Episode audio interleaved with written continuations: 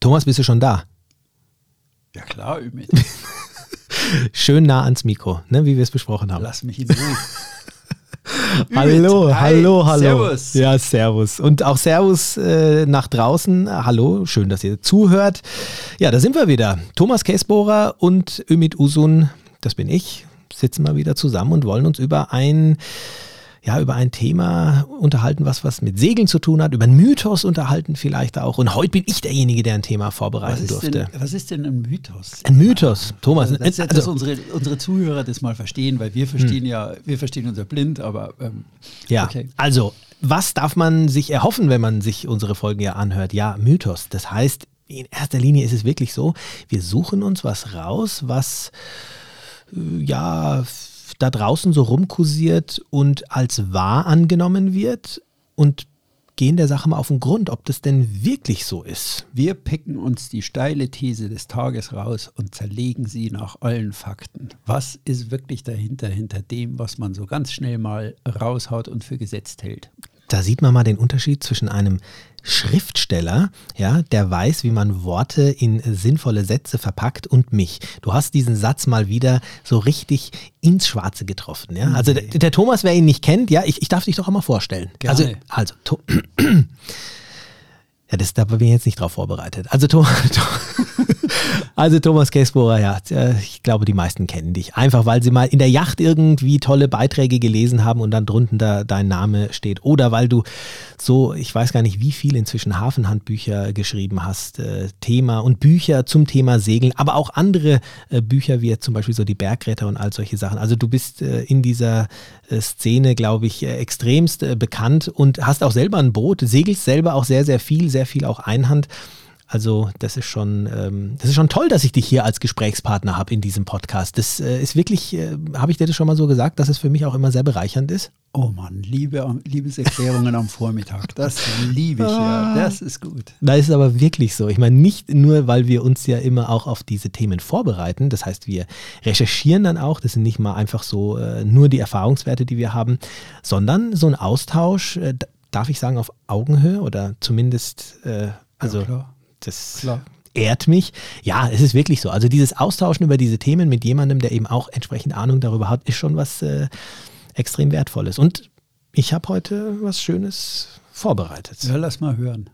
Also das Thema, was ich heute vorbereitet habe, ähm, da klingelt wahrscheinlich jetzt bei jedem, äh, klingelt im Ohr und der sagt, ah, aufgemerkt, da bin ich mal gespannt. Ähm, tja, und das Thema heißt Sportbootführerschein See.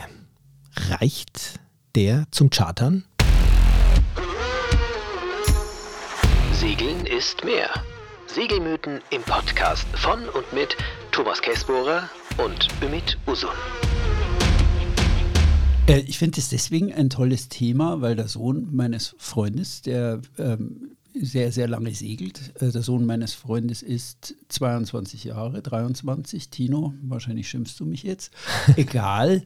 Tino sagte neulich, also ich gehe segeln mit der Juanita, 37 Fuß. Ja, aber der Vater sagt, du hast doch gar keinen Führerschein. Ja, aber ich kann segeln, Papa. Ich bin immer mit dir gesegelt. Und dann haben wir also wirklich gebrütet, warum braucht eigentlich einer, der mit seinem Vater immer gesegelt ist, warum braucht der zum Beispiel einen Führerschein und warum ist es der SBFC? Und deswegen, also tolles Thema, Ümit. Ja, es ist, es ist auch wirklich steile, ein, steile These, Ja. der SBFC reicht doch.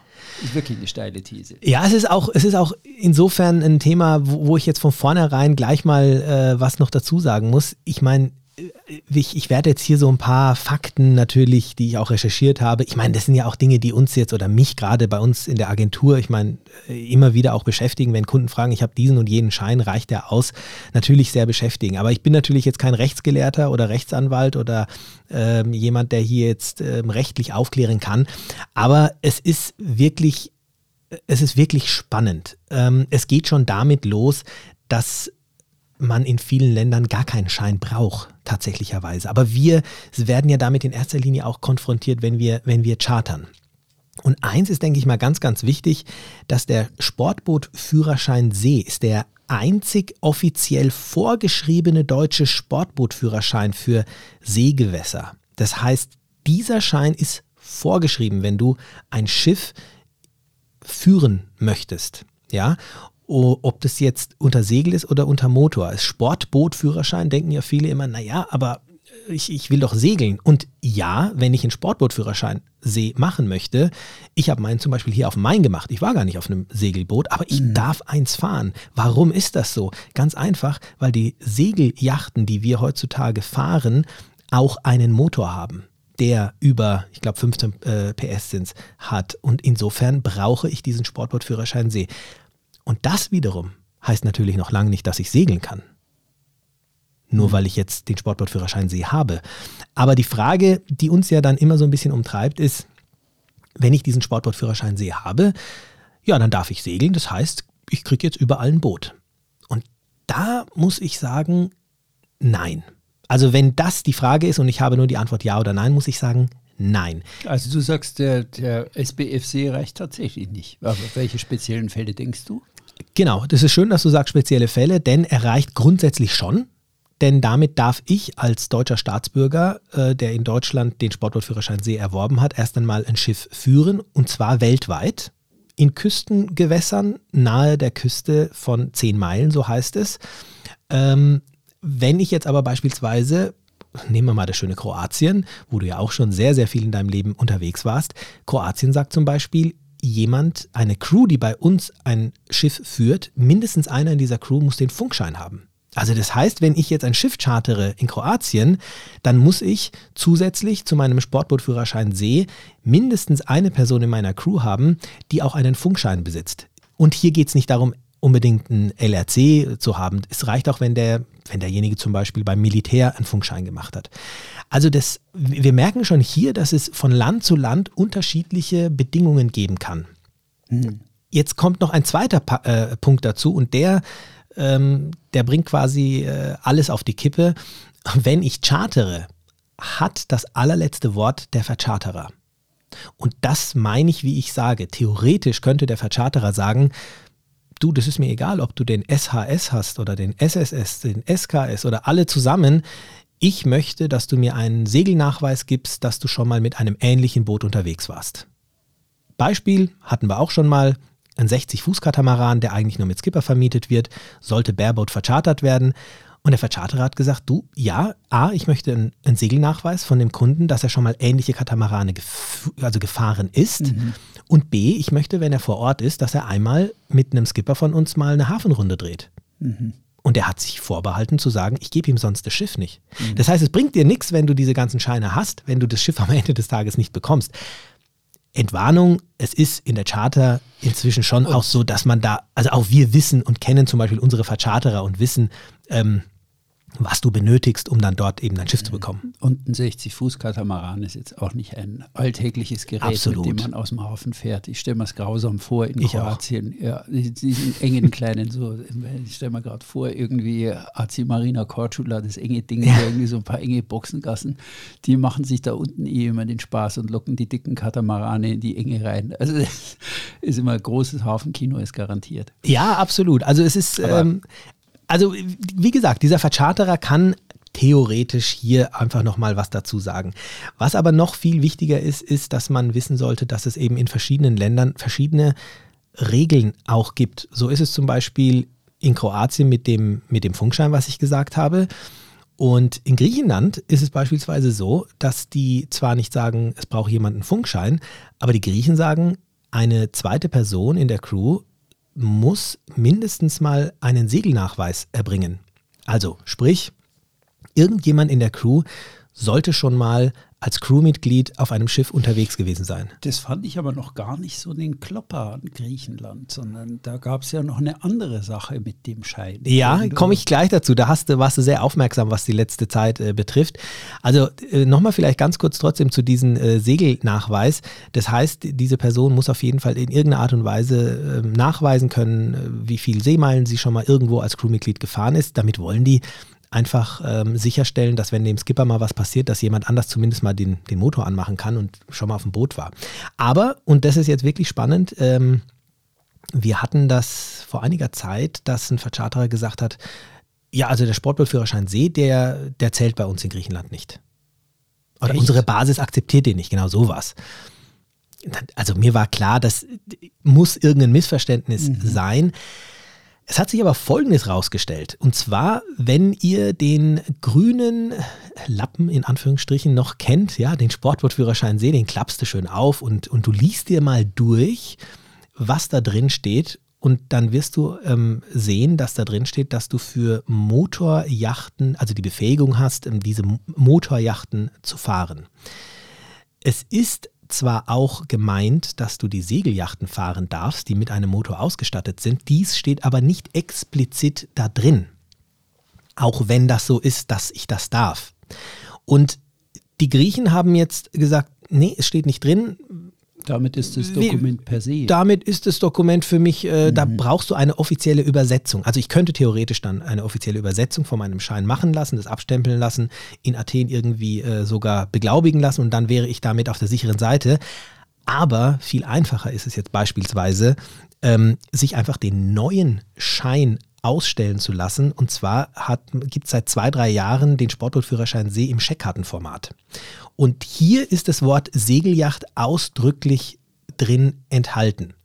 Und das haben die zum Glück auch so gemacht, weil wenn ich mir, ähm, wenn ich mir diesen, diesen neuen Schein quasi, also wenn ich den mitnehme, da brauche ich auch nichts mehr übersetzen lassen und den kann ich mir ausstellen lassen. Den Link dazu übrigens oder überhaupt jetzt wichtige Informationen und Links, die findet ihr dann immer unten in der Beschreibung von unserer äh, Folge.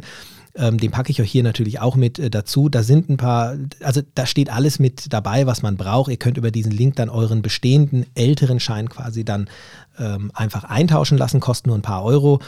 Und damit ist man dann, äh, ist man dann auf der sicheren Seite. Als Charterer, würdest du mir jetzt eigentlich, der ich nicht chartere, auch ähm, raten, den Abschied von seinem alten grünen Lappen einzuleiten und auf Scheckkarte umzustellen, wenn ich nach Griechenland will?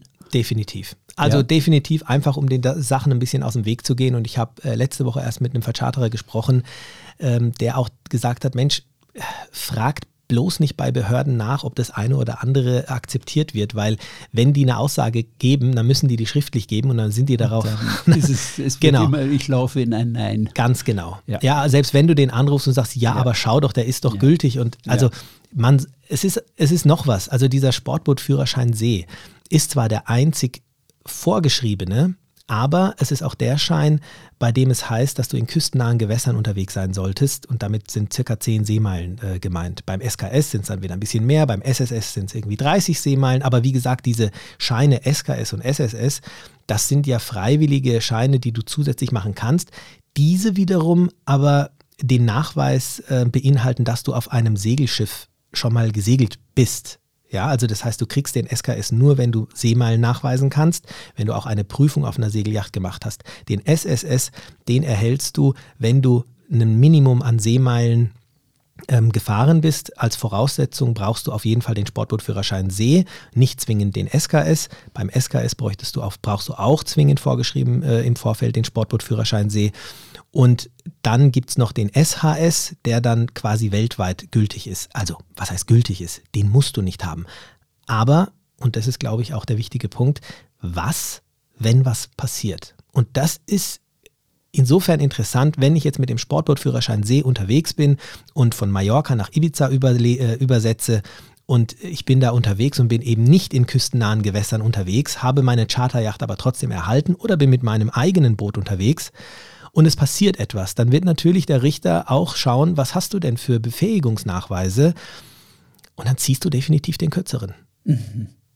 Also ja, da klar. hast du mit deinem Schein, selbst wenn du noch so viel Seemeilen hast, einfach nicht die besseren Karten, weil er sagt, schau mal, da ist einer, der hat den Schein, den SHS oder den SSS, der ist äh, ganz anders vorbereitet worden, hat ganz andere Prüfungen durchlebt. Ja, Ümit, du hast dich da richtig reingefuchst in das Thema, aber ich meine, es gehört wahrscheinlich zu deinem täglich Brot als Charteragentur, dass du oft gefragt wirst, reicht denn das? Aber trotzdem mal die die Frage, wie sieht es denn vor Gericht aus? Ich meine, die, die, die, meisten, die ich kenne, haben halt einen SBFC, einen Sportbootführerschein See und haben da 30.000, 40.000 Seemeilen auf dem Buckel, also schon eine erkleckliche Liste an Seemeilen. Das ist also wirklich schon da.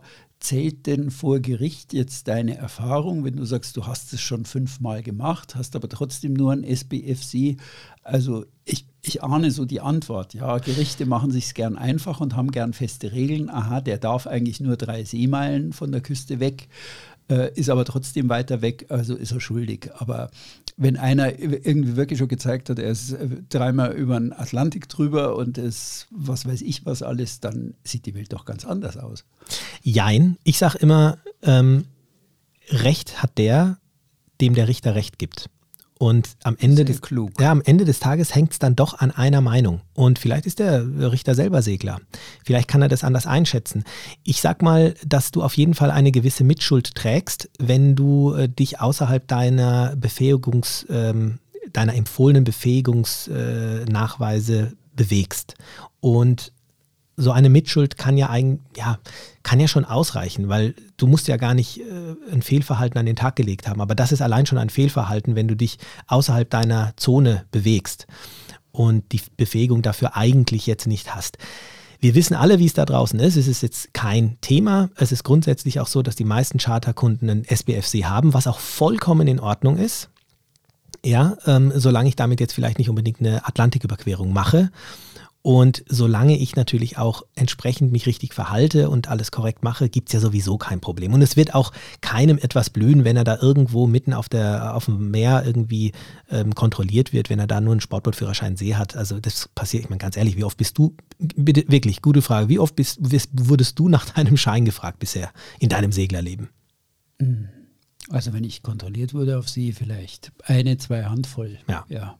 Also, also mir geht es ähnlich. Grenzübertritte ausgeschlossen. Also mal ausgenommen. Absolut, ja, genau. Aber also so aber geht mir ähnlich. Und die, da. Die eiserne Regel ist doch, solange nichts passiert, ist die Welt schön und bunt.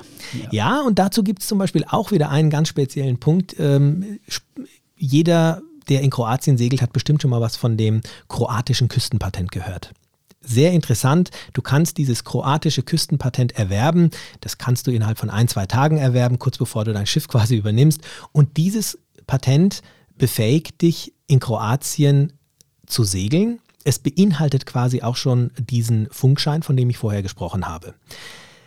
Der springende Punkt ist, dass wenn ich nicht kroatischer Staatsbürger bin, aber dieses kroatische Küstenpatent habe, dass ich hiermit offiziell eigentlich, ich sage bewusst eigentlich, nur in Kroatien segeln darf. Ein Kroate hingegen, der eine, der die kroatische äh, Nation, also äh, Staatsbürgerschaft hat, mhm. genau, wenn der das kroatische Küstenpatent hat, dann ist das für ihn so, als hätte ein Deutscher den SBF See. Er darf damit dann auch in Deutschland segeln, weil das ist der offizielle Schein, der in Kroatien für ihn gilt.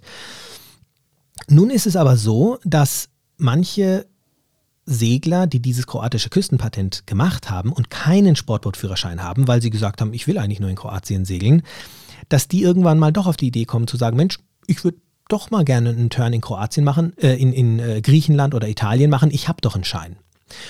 Und hier ist die richtige Antwort des Vercharterers zu sagen, nein, damit kriegst du bei uns kein Schiff. Es gibt aber auch Vercharterer, die sagen, du, kein Problem, kannst du haben. Und wir hatten schon Kunden, die sagen, Moment, ich war doch damit schon in Italien segeln, warum bekomme ich denn jetzt kein Schiff? Dazu Antwort Nummer eins, das ist das, was der Vercharterer entscheidet, ist am Endeffekt ja das, was dann gilt, kriege ich das Schiff oder nicht. Der Veranstalter, äh, der Veranstalter bzw. Vercharterer legt aber damit nicht die Hand ins Feuer, dass wenn es hier mal zu einer Kontrolle kommt oder dass wenn hier mal eine Haverie stattfindet, äh, dass du dann von deinen ähm, äh, von deiner Schuld freigesprochen wirst. Und das das ist wieder der Punkt. Was ist, wenn was passiert? Und wenn du dann mit einem kroatischen Küstenpatent äh, vor Gericht auftauchst, und bist in Italien als Deutscher gesegelt, dann hast du eigentlich äh, schlechte Karten. Hast du eigentlich total schlechte Karten. Hm.